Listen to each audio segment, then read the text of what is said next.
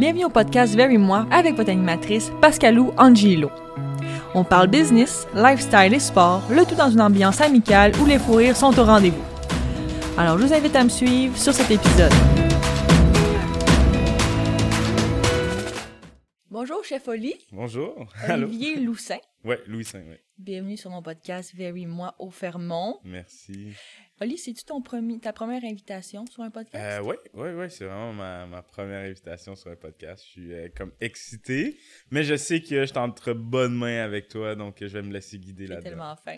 Parce que je suis vraiment contente que tu aies accepté mon invitation. Merci. Puis premièrement, je pense qu'il faut dire aux gens comment on se connaît.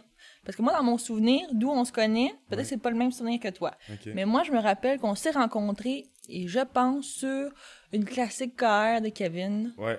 Sur la patinoire. Ouais, ça c'est. euh, Ouais, sur la classique, on est allé manger. Oui, c'est Euh, on est allé manger tout le monde ensemble. On était un, un gros groupe. Puis, euh, je pense que ça a cliqué à partir de là. On, On a bien échangé, rigolé. Puis après ça, ça, le niveau professionnel a vraiment cliqué. Puis ça a cliqué professionnellement, donc je pense. Et ben moi, euh, Oli, je dois te dire que on s'est souvent écrit après, là, Ouais. on s'est parlé tout ça, puis tu m'as fait rencontrer ton cheval Apollo. Ouais. Comme, d'où t'es venu l'idée d'avoir un cheval? Tu sais, non, Euh. des chiens, des chats. Non, moi, j'ai un cheval. Euh, L'univers des chevaux est arrivé il y a plusieurs années. Euh, tu sais, moi, j'étais un papa très jeune. euh, puis, ça, me- ça me permet de déconnecter, en fait. Tu sais, le, le cheval est un animal quand même assez puissant, quand même qui peut te- t'enlever la vie assez rapidement. Puis de juste être en mesure de faire un puis de contrôler un animal comme ça, ça a apporté énormément de sérénité dans ma vie puis de calme sur des situations. Euh, surtout en cuisine, tu sais, des fois, tu, tu, tu, tu, dois être relax, mais avoir un cheval, tu, tu peux pas combattre le mal par le mal. Donc, si tu es énervé, ça va encore plus énerver, et ainsi de suite, ainsi de suite. Donc, ça m'a vraiment appris à être calme, puis ça a suivi depuis euh, les huit dernières années. Euh, ma passion pour les chevaux fait qu'augmenter. Puis, euh, fait qu'Apollo, il a quel âge? euh, Apollo, c'est une nouvelle acquisition. Apollo, il y a six ans. Ouais, si je me trompe pas, Apollo, il y a six ans. Fais-tu des courses, Apollo, ou il fait. Non, non, non, c'est vraiment puis- juste un. On, on appelle ça de la trail ou des choses comme ça. Fait que c'est vraiment juste, il n'y a rien de, de spécial. C'est vraiment comme avoir un chien à la maison. Je vais le promener ou il me promène. Ouais, c'est Ah! lui qui me promène. C'est dommage cute. Puis aussi, moi, je te suis sur tes réseaux sociaux et j'admire la façon dont tu rends un grilled cheese, genre une œuvre gastronomique. Alors, je me fais un grilled cheese chez nous, puis tu sais, là, moi, je, je mange pour survivre. là. Mais quand je vois ton Instagram, je suis comme, oh my god, Ouais, c'est- comme ton grilled cheese, il ressemble pas du tout au mien, là. Mais ouais, merci. Ouais, c'est vraiment juste de l'art, tu sais, de, d'ex- de laisser parler son art sur la, la plus petite chose que tu peux faire. Donc, c'est vraiment des choses que j'apprécie énormément. Tu partages beaucoup sur tes réseaux sociaux. Euh, ouais, mais en fait, l'ère qu'on est, on, on ne juge plus par le talent que tu as, on te juge vraiment par euh, le nombre de likes, puis la- ta, ta notoriété se dépasse par ton like, ta notoriété se dépasse par tout ça. Fait une fois que tu as compris cette game-là, mais tu pas le choix d'embarquer dedans si nécessairement tu veux aspirer à devenir quelque chose plus tard. Ce que je trouve dommage. Ce que je trouve vraiment dommage. Mhm. Mais it is what it is. Je avec. te comprends tellement parce que des fois, des clients qui m'approchent, Ouais. là, j'envoie mon portfolio. J'ai passé des heures sur mon portfolio, OK? Ils vont voir mon Instagram puis ils disent, OK, she knows it all. Elle Mhm. connaît son cho- ses choses, on va avec elle, mais ils n'ont pas regardé mon portfolio. Fait que la notoriété Ouais. sur les réseaux sociaux a un plus grand impact parfois Ouais. que ta- ton propre CV. C'est quand même une autre game, là. je trouve ça vraiment dommage, surtout dans notre métier, parce qu'il y a énormément d'imposteurs. Puis imposteurs, Ouais. j'ai un respect pour eux. Mais prenons quelqu'un qu'on connaît tous, Marilou. ok? Marilou de trois fois par jour. J'ai un respect. faut prendre en considération qu'on va séparer ce que je vais dire. Je veux dire, Marilou a jamais connu de rush en cuisine. Elle a jamais, comme on dit, tous les, les cuisiniers pleurer dans un frigo, des choses comme ça. Ce qu'on doit passer pour atteindre le niveau qu'on veut atteindre. Tu sais, il y a beaucoup de gens comme Marilou qui vont. C'est des, des cuisiniers de maison puis des choses comme ça, ce qui est vraiment correct. Ah, C'est pas un chef, parce que toi, t'as le titre de chef. Exact. Mais tu sais, je veux dire, je trouve ça des fois dommage pour des gens qui mériteraient d'avoir un shout-out, qui mériteraient d'avoir. sont capables de t'expliquer pourquoi tel aliment fait ça, pourquoi tu devrais utiliser tel aliment et tel aliment, comparé à des gens qui sont plus. qui sont rendus où est-ce qu'ils en sont par rapport au like, tu comprends? Par rapport au like, puis par rapport à. Il y a un travail en arrière. Je respecte son travail, je respecte la structure, ses livres de cuisine, je respecte tout ça mais je respecterai pas euh, l'engagement que je sais qu'on arrive dans un rush dans une cuisine où on a un service à sortir. Marilou sera pas la personne que je vais appeler pour aller à côté de moi pour, pour sortir des choses Non. comme ça. Même chose avec les premiers à l'avoir fait, c'est Ricardo, tu sais. Je respecte, là. le, le gars, euh, Moi, je respecte Oui, tout le monde qui est en avant de moi. J'ai rien à dire sur les gens qui sont en avant de moi. Parce que je suis pas rendu au niveau où est-ce qu'ils sont. Je, je suis qui pour parler. Mais je trouve ça dommage, en fait. Ça enlève un peu de la- le beau shine ou la misère qu'on a dans notre, dans notre métier En tant que chef. en tant que chef, en tant que cuisinier, de comme, OK, ben yo, tu peux être successful en partant de ta cuisine sans nécessairement avoir connu les bas-fonds de la cuisine, tu sais. Tout à fait. Mais tu sais, Ricardo, c'est comme la Martha Stewart, là. Ouais. On peut le comparer à ça, ouais. outre la décoration peut-être, mais tu sais, Martha Stewart, c'est le concept que, tu sais, c'est pas nouveau ce qu'on vit ici au Québec, juste parce qu'on est peut-être plus jeune comme société, mais Martha Stewart, elle l'a fait. Puis elle est pas une chef, elle non plus. Mais elle a pavé la, la, la route pour ces gens-là qui sont plutôt peut-être des amateurs, des foodies, Ouais, peut-être des peut- amateurs de nourriture. Ouais, c'est 100%, 100%, mais tu sais, comme j'ai dit, je, je respecte toute ta venue, mais ce que je trouve juste dommage, c'est la facilité où. euh, c'est comme un athlète, tu sais, on va dire un athlète qui est dans la NFL, qui, tu- toi, tu qui est une amatrice de, de sport des Saints, si je me trompe pas. Non, les Seattle. Des Seahawks. Euh, oui, Seahawks. Seahawks. qui est dans la matrice de, de Seahawks. Puis tu sais que les, les gars, il y, y a une nouvelle équipe qui arrive dans la ligue, puis ils sont dans la ligue parce qu'ils ils ont, ils sont aimés, puis ils ont des beaux uniformes, puis, mais ils performent pas, puis ils sont pas, tu sais, à la fin de la journée, ils ont des skills, mais quand c'est game time, mais ils sont pas capables de performer. C'est juste ça que je trouve dommage parce qu'en arrière de la caméra, ça a l'air parfait, puis c'est beau, puis c'est retouché, mais comme dans un rush, ce qui est l'essence de notre métier, de l'art, de- de- d'être en mesure de performer sur le rush, de sortir tout ça En sur cuisine, le rush. Je veux dire, désolé, dans, dans un restaurant, on, on se perfectionne à performer sur le rush. Pas avoir une journée complète pour te sortir une assiette. Mhm. C'est d'être en mesure de te sortir 50 à 70 à un service de 120 assiettes dans une soirée, puis qui ressemblent toutes à la même chose. Je pense que c'est deux univers différents. Exact. Je pense que tu as raison. Moi, je l'ai vécu à plus petite échelle. J'ai travaillé six ans dans, les- durant mes études au McDo en cuisine. Ouais, J'étais une des seules filles en cuisine. Et le rush, c'est le fun, l'adrénaline dans une cuisine. Tu sais, c'est à plus petite échelle, on Ouais, s'entend, mais comme il faut que tu performes, faut que tu rentres dans, dans des temps, c'est comme une autre game. Et je comprends ce que tu dis, mais je pense que c'est deux univers Mais complètement je différents. respecte, tu sais, à la fin de la journée, mon, mon discours et je respecte quand même à 2000% ce qu'ils ont accompli.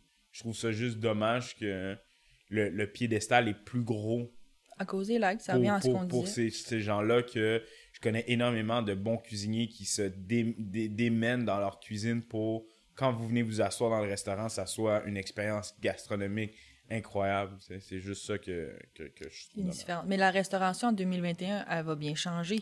Euh, 100%. Ah, C'est comme, 100%. puis, comment cette période-là de cette pandémie t'a Mhm. affecté en tant que chef?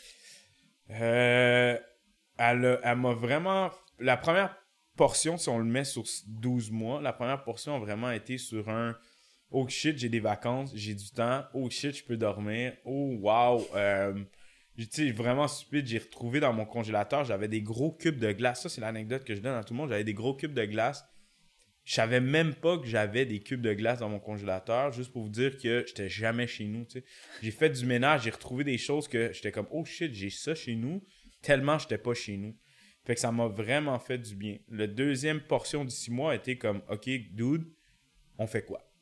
Comme qu'est-ce qui se passe? Euh, fait que là, c'est là où est-ce que ça s'est passé sur un 2-6 mois où là, je suis dans la période de comme Ok, il faudrait faire quelque chose maintenant. La période, t'as chillé, t'as t'as enjoy, on fait quoi?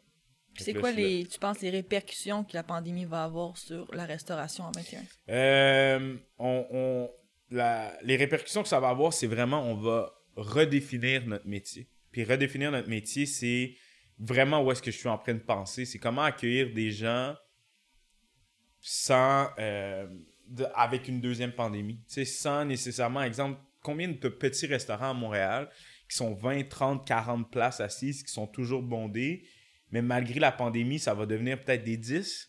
Fait que comment ils vont être en mesure de survivre, tu sais, c'est vraiment de- de- d'analyser puis de faire comment je peux tourner mon 40 places, généralement bien bondé, où est-ce que tu entends la conversation de la table d'à côté, à, à transformer ça avec toutes les mesures sanitaires. tu sais. ça va vraiment être un gros casse-tête, puis il y en a qui n'auront pas les reins assez solides pour passer au travers de ça. Parce que des fois, tu as besoin de coller, je m'excuse de dire ça comme ça, mais tu as besoin de coller deux tables ensemble qui ne se connaissent pas pour être en mesure de payer ton loyer à la fin de la journée. Tu as besoin de, de- d'avoir un line-up puis de rotationner tes tables pour être en mesure de payer ton loyer. Puis je pense que ça, ça va, ça va changer complètement. Que les petites places de propriétaires qui, de dire, excuse-moi de dire ça comme ça, mais qui font la vaisselle, qui font ton accueil, qui font ta bouffe, ça existera peut-être plus, malheureusement.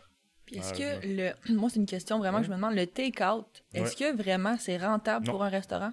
Non, non. Parce que nous, les, restaurateurs, on fait l'argent sur euh, les dépenses. Je te donne un exemple, tu sais, tu es chez nous, je vais te donner un exemple banal. Tu sais, tu es chez nous, tu as un bon serveur, on part dans un bon restaurant avec un bon serveur. Je vais t'offrir une bouteille de vin, on va t'offrir un verre. Ton verre est vide, on va t'offrir un autre verre. Tu as fini de manger, on va t'offrir un dessert. Donc, on essaye toujours, malheureusement ou heureusement, d'augmenter ta facture ben pour que tu sortes de là. Mais un take-out, tu choisis ce que tu veux, puis ça finit là.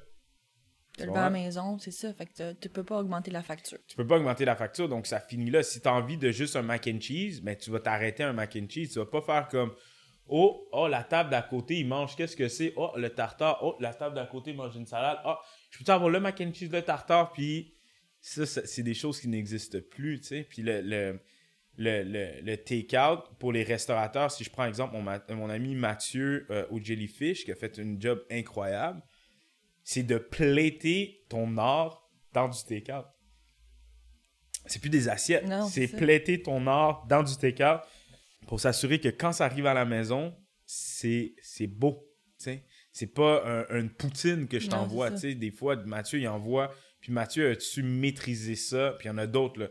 Euh, les gars de euh, Fugazi, euh, Marcus, tout, ils ont su maîtriser ça. Que quand tu arrives, tu es comme, hmm, c'est beau. Puis mais c'est, ça va être un. C'est un autre virage complètement. C'est un autre virage complètement. là, toi, durant la pandémie, ouais. je t'ai vu acheter un restaurant, mon cher Oli. Malheureusement. un bold move ou bien une ah, erreur? un, Je dirais qu'à ce stade-ci, c'est un. Un apprentissage? un, Justement, le 1 qui tire, je pense que c'est ça. ça veut tout dire. Euh, moi, en fait, j'ai pris le restaurant parce que on était dans une période de. Euh, je vais récapituler. J'ai participé à une émission qui s'appelle Chef des Bois. Mm-hmm. Euh, qui va sortir à TVA sous peu ou illico, je sais plus trop où est-ce qu'ils vont le, sortir. Puis la visibilité que Chef des Bois allait apporter, je suis comme no way que les diffuseurs, puis je m'excuse si vous écoutez, euh, vont manger toute la laine sur mon dos tout de suite pour justement ma première chose. Je vais être en mesure de tirer le meilleur de cette histoire-là. Je me suis dit, la pandémie va finir cet été, let's go, on est parti, euh, let's do it. Mm-hmm. Malheureusement, avec les variantes qui arrivent et tout, je suis en train de me gratter la tête puis faire comme, dude, est-ce que c'est un bon investissement? Parce que ce que je disais au début, moi, c'est un 40 à 50 places que j'ai pris maximum, tu sais, bien plein. Fait on part avec. Dans ton restaurant que tu as acheté, il y a 40 à 50 places. OK on part avec une notion de comme avec les restrictions sur lesquelles on part, je suis foutu. Je viens de me tirer une balle dans, le pied parce que moi, c'était comme Oh, un petit restaurant de quartier, let's go. Mm-hmm. Mais si on part sur les restrictions, je suis foutu. Donc, où arrive le plan B de tout restaurateur qu'il faut se réinventer, comme dit Papa Legault? J'ai. Moi, j'ai envie, j'ai toujours voulu avoir une fermette. Fait Apollo va aller dans une fermette. Exact. fait que, tu sais, ça a toujours fait From the hood to the wood. Fait que, let's go. Mathieu qui rit aussi à l'audio. Alors là, ton prochain projet, ce serait donc d'avoir une fermette. Mais, tu sais, le prochain projet, c'est vraiment d'avoir un endroit. Tu sais, je suis encore en mesure de, de vendre le resto en ce moment, puis je suis comme dans ces procédures-là. De vendre le resto puis euh, de m'acheter une fermette où je peux accueillir les gens. Donc, ça veut dire, c'est vraiment sûr, si des bulles familiales arrivent, je peux accueillir une bulle mhm. familiale. Je peux, tu peux avoir une table euh, dans ma serre, tu pourrais avoir une table dans le jardin directement. C'est plusieurs expériences. En plusieurs expériences que l'essence, au lieu d'avoir une, une tu sais, la plupart des restaurants sont ciblés sur une belle salle à manger. Mm. Mais moi, je veux avoir une expérience sur, ciblée sur une belle cuisine puis je bâtis autour de ça. Donc, ça va vraiment être un, un, îlot où, là, c'est encore juste des idées, mais un îlot où la cuisine est construite autour de l'îlot. Donc, peu importe la pandémie, peu importe ce qui va arriver, je vais être en mesure de continuer à produire, mhm. d'accueillir des gens en bulle familiale sans nécessairement me, me, restreindre à un restaurant où j'attends les gens.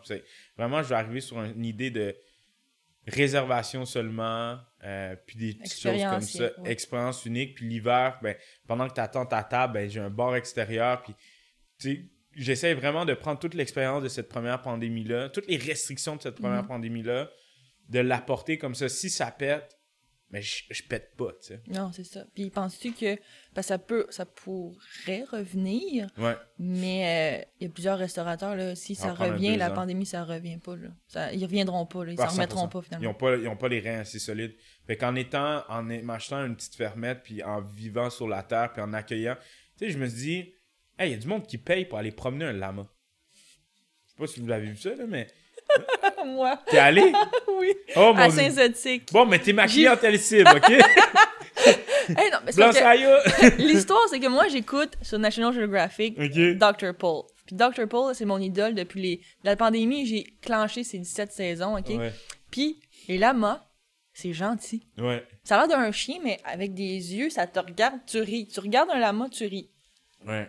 Alors moi, là, c'est le... le- tu sais, toi, t'as un, Ouais. peut-être un chien, un Ouais. cheval pour chien. Moi, j'aurais un lama, honnêtement. Fait que oui, je suis ta clientèle cible. Bon, mais c'est justement, c'est que si je me dis, si ces gens-là sont prêts à les payer pour des lamas, je vais vous donner une expérience comme ça où tu peux venir ou aller te coucher dans un champ de lavande puis prendre des photos. Mais je vais m'assurer d'avoir. Ah là, tu ris déjà comme ça. Ah, ben je ris pas, je fais juste. Moi, moi c'est pas des choses que, que, que je fais, mais. Mine as well, je vais te l'offrir. Si je vois que ça prend, je vais te l'offrir. Tu sais, je vais t'offrir des, des, des choses comme ça, d'aller promener un lama ou d'aller promener un cochon. Si t'es prêt à les payer pour, aller promener un cochon, je, Certainement. Je vais être je vais m'arranger pour, euh, pour avoir un cochon à ta disponibilité, tu sais. Sais-tu quoi, Ali? Je vais aller se te faire mettre pour on prendre une photo ensemble avec un lama, OK? Mais non, mais c'est vers ça que, que je m'enligne. C'est encore très, très embryonnaire, mais idéalement, c'est vraiment ça que, que je voudrais. Puis ça serait vraiment aussi pour... Là, je vais prendre une mini parenthèse, mais sortir des stéréotypes. Sortir des stéréotypes de, euh, de, de rester dans, dans nos lignes. Tu sais, combien de, de fermiers noirs tu vois? Tu sais, combien de fermiers noirs? C'est, tu sais, c'est, c'est vraiment juste pour montrer à tout le monde de comme, yo, il y a moyen de régler quelque chose sans rester dans nos lignes. Même chose que je suis content cette année, il y a de plus en plus de noirs sur les pentes de ski à cause qu'on peut pas voyager, puis ils ont découvert des de, découverts comme moi. Puis dans, dans ma communauté, c'est c'est vraiment de comme, on n'est pas obligé de rester dans nos lignes, puis on est, on est capable de faire d'autres choses parce que des fermiers noirs au Québec, je pense qu'on pourrait les compter pardon, sur nos mains. Oui. Et, tu sais, justement de déstéréotyper ça des deux côtés. Tu sais, dans, la- dans notre communauté, qu'on arrête de dire c'est des activités de blanc, Ben oui. puis de l'autre côté, de faire comme Hey, le bronzé! Qu'est-ce que tu fais là? Qu'est-ce que tu fais là? Tu sais, c'est Mais toi, tu... attends une minute, là, juste revenir là-dessus. Tu fais du ski? Ouais, je fais du ski, du snow, je joue au hockey, j'ai comme. Depuis quand tu fais du ski? j'ai Je pas savais été même pas que tu fais du ski. Hein? Tu savais même pas que tu faisais du Ouais, je ski. fais du ski puis du snow. Ben là, allez, on, On va aller faire du ski. là, Ouais, voyons. on irait. Fait que là, t'entrevois ta, ta carrière pour les prochaines années Ouais, d'une façon différente, c'est-à-dire ouais, 100%. tu vas revoir la restauration, toi, d'une façon où t'amènes les gens Ouais. à vivre une expérience. Exact. Est-ce que tu as d'autres choses que tu aimerais accomplir? que- Tu sais, dans les cinq prochaines années, La comment télé. t'entrevois? La, La télé. télé. Vraiment, je suis en train de, de pousser pour. Euh, là, j'ai des belles opportunités télé que malheureusement, je peux, je peux pas discuter parce que, un, c'est pas Sans concret. ouais. Puis deux, on est encore euh, dans l'élaboration, mais justement de, de, de, de- d'être en mesure d'avoir une plateforme pour justement changer tous ces stéréotypes-là. Puis quoi de mieux que la cuisine pour rassembler tout ça? Il n'y a personne qui est fâché quand tu manges. que surtout quand tu manges quelque chose de bon, tu peux pas être fâché. Tu peux être triste, mais à la fin de la journée, comme tu es content, puis une raison manger. pourquoi tout le monde mange ses émotions. On dit de manger ses émotions parce que la bouffe te, te, te rapporte un, un, certain Entre guillemets.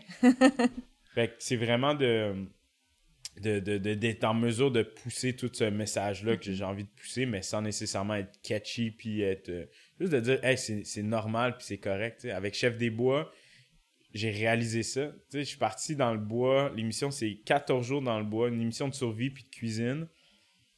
Puis participants et, euh, et l'équipe, on était peut-être une bonne 60-70. tu sais. 10 participants plus 50 en fait d'équipe technique puis tout. J'étais le seul bl- immigrant black. Il y avait Hakim, mais sinon j'étais le seul noir. là. Il y avait personne d'autre, ni en avant ni en arrière. Fait que c'est à ce moment-là où est-ce que j'ai, j'ai fait comme yo, dude, pourquoi? Puis là, la production m'a dit, ben, tu sais, il y en a pas beaucoup, ça, ça ne leur intéresse pas. Puis j'étais comme, yo, on va essayer de changer ça, un. Puis deux, même dans le bois, moi, c'était ma première expérience dans le bois. à dormir dehors, puis j'étais comme, yo, qu'est-ce que je fais là? Oh, Genre, mais c'est 14 jours! 14 jours Pas dans le bois. consécutif. Consécutif. Consécutif. C'est une compétition culinaire, pas de téléphone, pas rien. Survie, j'avais une hache, trois couteaux. ben voyons donc. Euh, je me suis lavé peut-être 4 fois sur 14 jours. C'était quelque chose. Ben vous dormez dans quoi? dans des tentes. Oh my god. Hey, mais tu sais, toi, tu m'as déjà parlé de ton chalet, puis j'étais comme, Ouais. Moi, c'est un chalet, Ouais. c'est correct, mais je dormirais pas dans une tente, Ouais. c'est pas vrai. On a construit nos abris. Oh mon J'ai dieu. dormi sur des lits de As-tu fait beau et tu fait froid? Euh, Il y a une journée que, que la première nuit, il faisait fret en tabarnouche. Ouais. Euh, après ça, moi, je Qu'est-ce comme un survivor, ton affaire, là? C'est Ah ouais, genre the ouais, next thing. Ouais, ouais, on s'est fait drop en hydravion. C'était comme Puis c'était où? C'était filmé où? euh, à Montebello, dans une des plus grosses réserves de Montebello. Ok, c'est beau, là. Puis, euh, tu sais, je veux pas vraiment pas vous donner toutes les punches de, l'émission, mais c'était incroyable. Tu sais, c'était vraiment une, une émission de, de survie. On avait certaines restrictions alimentaires qu'on n'avait pas le droit de manger. C'était vraiment comme pêche pour manger ou des choses comme ça. Puis, ils, ils nous ont poussé à bout physiquement et mentalement sur certaines choses. C'est quand tu dors pas tant. Moi, moi j'ai, comme je disais, j'ai aucune expérience de bois. Tu sais, je veux dire, il y a aucun de mes boys qui est comme. Moi non plus. Le plus loin qu'on allait, c'est au. Mont-Royal. Tu sais, c'était comme. Aller pêcher sur Mont-Royal. Promenons-nous dans les bois, tu sais. Mont-Royal, puis t'entends encore les sirènes de la ville, tu sais. Troisième nuit, j'entends des loups, coyotes ou whatsoever. J'étais comme, I'm out, I'm, I'm I'm out. On avait des gardes forestiers avec nous, justement, pour les animaux. On avait des bear traps parce que c'est vraiment un endroit sauvage, tout de des sauvage. ours puis tout ça. Ah ouais, ouais, comme... Oh my god. Ouais, T'as-tu comme, à un moment donné, juste craqué? Ouais, ouais, 100%. T'as-tu frappé des choses? T'as-tu pas non, un non, non, non, c'était plus un craqué, fatigue, euh, faim, euh, froid. Puis c'était comme, yo, j'ai envie de rentrer chez nous. Là, comme, pourquoi je fais tout ça? Genre? Pourquoi, comme, pourquoi je m'inflige tout ça? puis là, en parlant avec la production, puis tout, tu sais, ils m'ont, ils m'ont hors cam, tu sais, ils sont comme, dude, tu sais, t'es-tu correct? Tu veux-tu vraiment partir ou quoi que ce soit? Puis ils m'ont parlé, ils m'ont dit, réfléchis. Puis à la fin, j'étais comme, dude, arrête de faire ta poule de luxe, là, genre. Hey, non, mais là, c'est pas poule de luxe dans le bois, à côté d'un arbre puis d'un ours. Je veux dire, c'est pas Ah, poule non. de luxe, c'était quelque chose. C'était vraiment quelque chose d'incroyable, mais c'est quelque chose. C'est quelque chose. Puis dans la vie de tous les jours, euh, tu dois équilibrer ton travail. Ouais. Tu m'as dit tantôt que t'étais papa. Ouais. Avec la pandémie, est-ce que ça t'a aidé à trouver un équilibre? Euh, ça m'a ça m'a aidé à découvrir ma fille, je te dirais. Tu sais, sur un sur une période de... Tu sais, quand on est papa restaurateur, on, on passe souvent du travail... Tu sais, je te donne un exemple. Ma fille, je vais jamais la chercher avant 4 ou 5 heures. Maximum 5, c'est en cas d'urgence. Parce que je trouve ça un peu... Ben, puis je respecte les parents, des fois, ils n'ont pas le choix. Mais je trouve ça long pour un enfant. Tu sais, je te dépose à 7h30 à l'école. Je vais pas te chercher avant 6 heures ou quoi que ce soit. Fait que je me donne toujours 4 heures. Le temps d'arriver à la maison, 4h30, les devoirs. Tu sais, le, le souper, moi, je finis de travailler. On n'a pas le temps de temps à passer ensemble, à se découvrir. Tu sais, c'est vraiment du temps en surface que j'appelle. Comparé avec la pandémie, j'ai découvert ma fille parce que on n'avait pas le choix de rester ensemble. tu sais, on n'avait pas le choix de, de parler puis discuter sur des, des choses que généralement on prend pas le temps de faire. tu sais. Ce- cette petite tête-là, j'ai découvert les choses de ma fille. J'étais comme, Hein, comment tu sais ça, toi? Comme, hein, comment t'es déjà rendu là? Ou, oh shit, comme, Parce qu'elle aime la cuisine comme toi. ouais, elle adore ça. Elle adore ça. Elle pense qu'elle va suivre tes pas?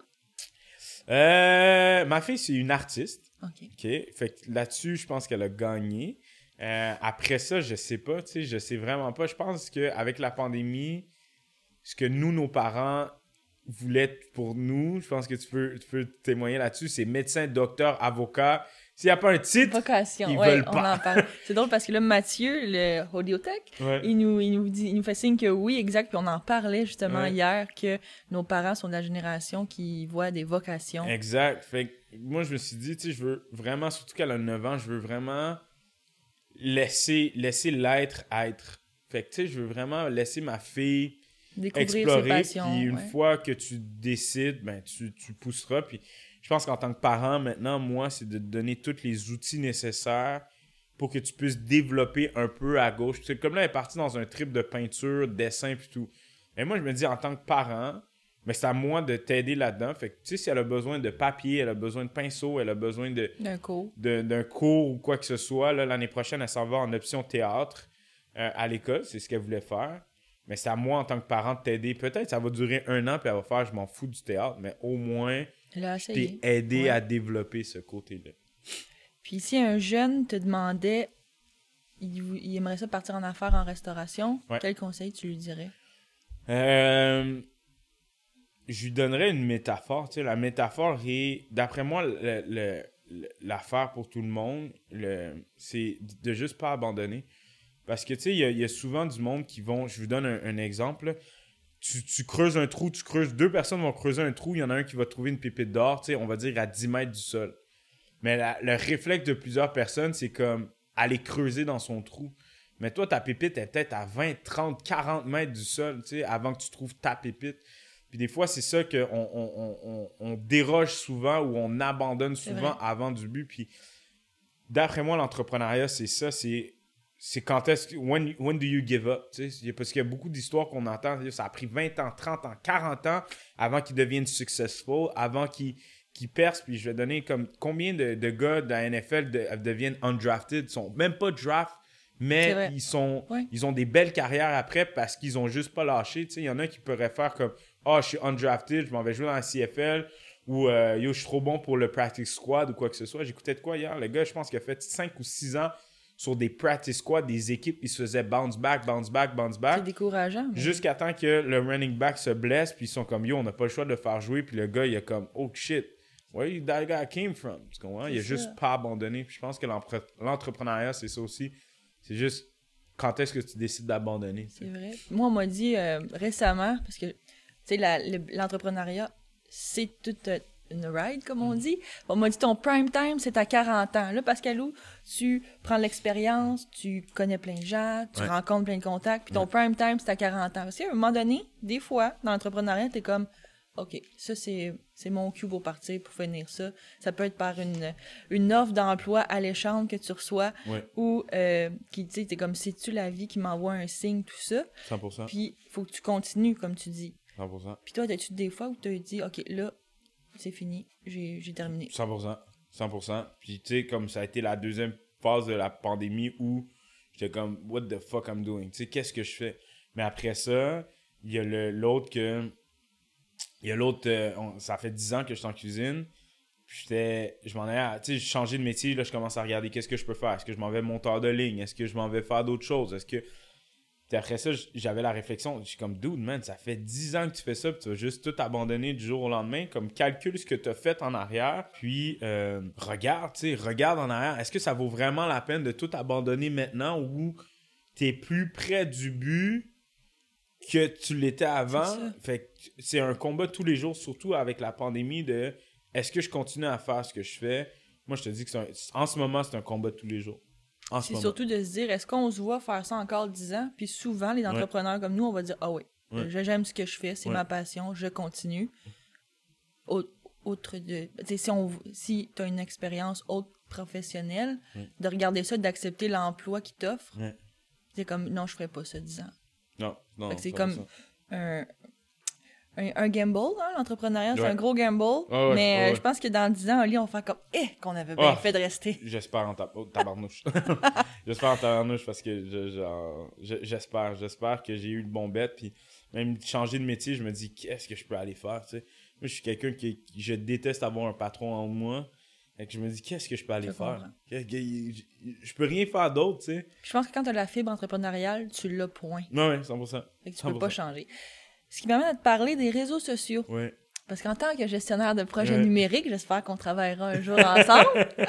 euh, je veux savoir, c'est quoi ta relation avec les réseaux sociaux? C'est-tu amour-haine ou genre, t'aimes euh, ça à fond? Euh, amour-haine, je te dirais amour-haine parce que ça prend énormément de place dans une vie, surtout au stade où j'en suis rendu, que il y a personne pour les gérer ou quoi que ce soit. J'ai pas le budget pour comme avoir à, Kevin Hart qu'il y a quelqu'un qui va poster ou que tu envoies juste des vidéos ou quoi que ce soit. Fait c'est énormément de temps sur ton, ton, téléphone, c'est énormément de ces temps-ci de recherche sur comment bien poster, comment bien faire les affaires. C'est énormément de temps parce que justement, tu n'as pas les moyens pour comme le déléguer à quelqu'un. Fait que je te dirais que c'est vraiment une grosse amour-haine. Ça prend énormément de place dans ma vie. Tu sais, des mois, on parlait de ma fille que je suis souvent sur mon téléphone, je le remarque, tu sais, le téléphone sonne, tu veux être à l'affût. Il y a un client qui texte, tu veux pas décevoir les gens, tu veux pas. euh, tu veux répondre tout de suite. Tu sais, on a, on a ce mindset dans cette société-là que si tu réponds pas en 15 ou 20 minutes, tu as déjà des points d'interrogation qui se font en- envoyer, comme pourquoi tu pas répondu, on est supposé avoir nos téléphones. Fait que je te dirais qu'en ce moment, c'est une très. C'est dur. C'est dur de gérer ça. Tu sais, Faut autant pas pas j'aimerais. être disponible numériquement? Ouais, ouais. On dirait que les gens, en pandémie en plus, parce qu'ils Ouais. pensent qu'on a juste ça à faire. Puis c'est 100%. vrai, en quelque sorte. Puis moi, la première, je reçois un courriel à 9h le soir d'un client, j'y réponds. Ouais. Mais post-pandémie, là, Ouais. on va peut-être regretter qu'on était si disponible numériquement. 100%, 100%, 100%. Puis des fois, tu sais, je, je me dis, Hey, c'est tellement pas moi. Tu sais, des fois, quelqu'un m'envoie un message, je réponds tout de suite. tu sais. Je laisse même pas le, la- la- le message rentre. Puis là, je me dis, Chris, ils vont penser que je suis toujours sur mon sel, man. Je suis toujours sur. Parce que dans une vie de tous les jours, j'ai pas tout le temps mon sel parce que j'oublie, suis- j'oublie de répondre. Je suis tellement TDAH, j'oublie de répondre ou quoi que ce soit. Fait que j'ai un très gros amour-haine. Des fois, j'aimerais que ça va trop vite. Ça va trop vite. Puis comme je viens de l'autre génération, j'aimerais des fois abandonner ça. Mais si tu veux des bons conseils, bien Ouais. sûr que tu as une bonne amie qui peut t'aider, hein? N'hésite pas à m'écrire ou à m'appeler. Hein? On 100%. s'envoie des beaux messages vocaux des fois qu'on a le temps. Oli, tu as beaucoup de projets sur la table. Ouais. Et euh, moi, je suis ta, je te cheer up tout le temps. Je suis, je suis pour toi. J'adore ce que tu fais. Et euh, on peut te suivre sur les réseaux sociaux, sur Instagram et Facebook, Oui. Chef Oli. Ouais. Tes vidéos aussi sur euh, le fameux grilled cheese, les œuvres gastronomiques, c'est super. J'adore voir ça, même si je réussis jamais à recréer ce que tu fais. J'ai comme beaucoup de motivation, mais j'arrive pas du tout aux objectifs que tu, euh, tu nous mets. Mais merci de passer sur mon Mais podcast, Oli. J'étais ravie de te voir merci enfin. Ça faisait longtemps qu'on s'était vu, Ouais, là. ouais. Merci, Oli, d'être passé. Mais merci à toi. Ce cher chef Oli, si talentueux et passionné, quelle belle entrevue. Puis Oli, je le dis à chaque podcast, là, presque sur toutes mes invités, mais je l'aime aussi d'amour et il m'a fait tellement rire avec sa fermette. J'ai bien hâte de voir ce projet-là se réaliser.